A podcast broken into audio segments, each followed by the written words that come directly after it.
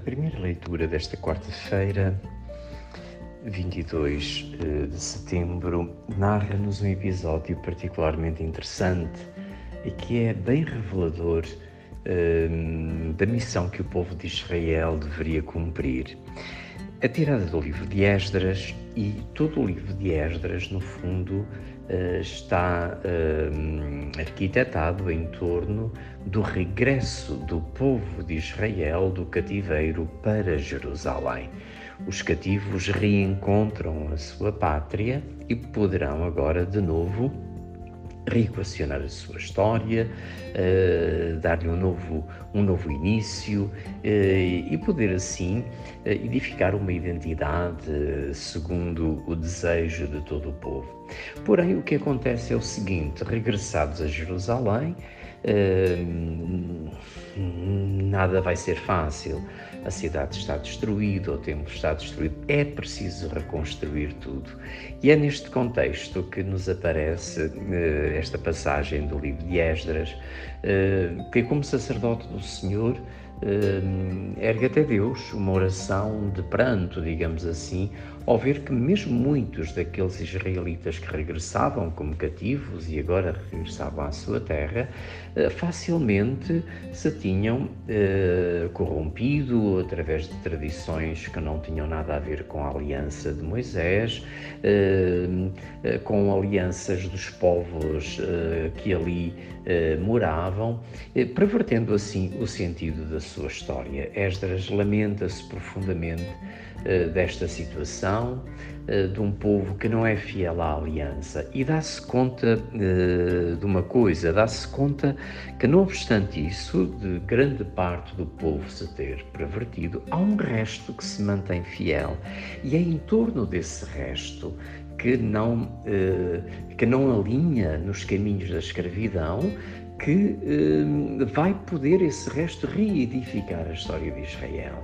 É a partir desse resto que é mesmo uma, uma, digamos assim, uma categoria bíblica que nos aparece de vez em quando, o resto de Israel, é este resto fiel à aliança, fiel à palavra, fiel ao profeta, eh, que o Senhor vai poder contar para reedificar o templo, reedificar a história e, no fundo, reavivar a história da salvação eh, que agora tinha condições para se reencontrar. É muito interessante fixarmos na, na ideia deste resto. Todos os tempos têm o seu resto, um resto de Israel. Recordo-me que não há muito tempo li um livro eh, de, do Papa Bento XVI, Introdução ao Cristianismo, onde ele dizia estas palavras fantásticas. Mesmo na Idade Média, quando parecia que toda a sociedade era cristã, a verdade é que só um pequeno grupo vivia com radicalidade o Evangelho do Senhor. Só poucos eram verdadeiramente fiéis. Os outros eram uma massa, digamos assim, de fiéis, uh, claro, cristãos, católicos, mas aqueles que viviam mesmo a fidelidade a Jesus eram sempre muito poucos. Também no nosso tempo são poucos, porque muitos, se calhar a maioria, segue a vida indiferente aos desígnios de Deus. A nós, a quem o Senhor deu a graça de vivermos da fé, devemos olharmos, olhar a nossa missão com este sentido de resto de Israel, este novo resto que tem a graça de poder reconstruir todas as coisas, de reconstruir a história. E por isso não, não nos meta medo o mundo.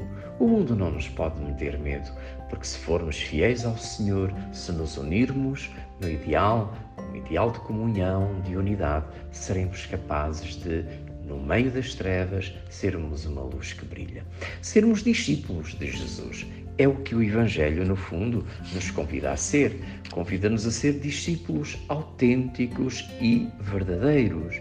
Discípulos que eh, não temem a missão e que o Senhor envia com orientações muito concretas de não nos pegarmos às coisas do mundo, mas no fundo eh, agirmos segundo a lógica de Deus.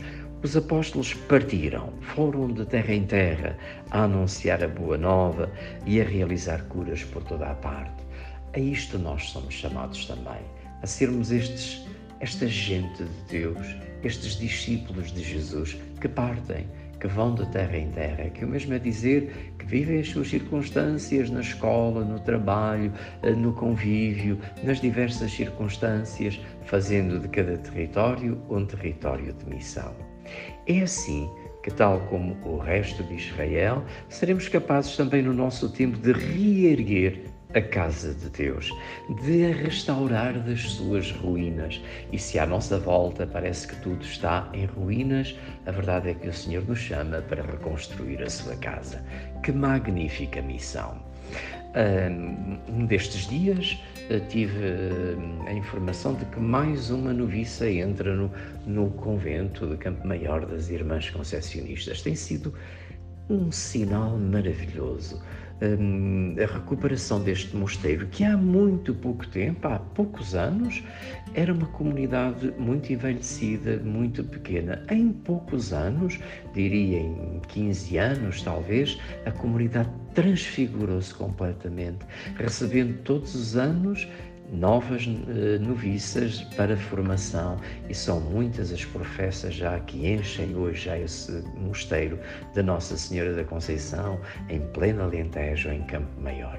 Hoje continua a haver sinais, continua a haver sinais de revitalização. O Senhor quer reconstruir a sua casa, quer contar conosco, com cada um de nós, para pertencermos ao seu resto. E, na história da salvação, Maria é olhada como o resto do resto, o resto último, aquela que, na maturidade do seu coração, foi fiel aos desígnios de Deus e por isso foi capaz de transformar, de renovar totalmente a história da humanidade. Sigamos os passos de Maria, sejamos verdadeiros discípulos do Senhor enviados neste mundo tremendo e maravilhoso neste campo de missão para onde Ele nos envia.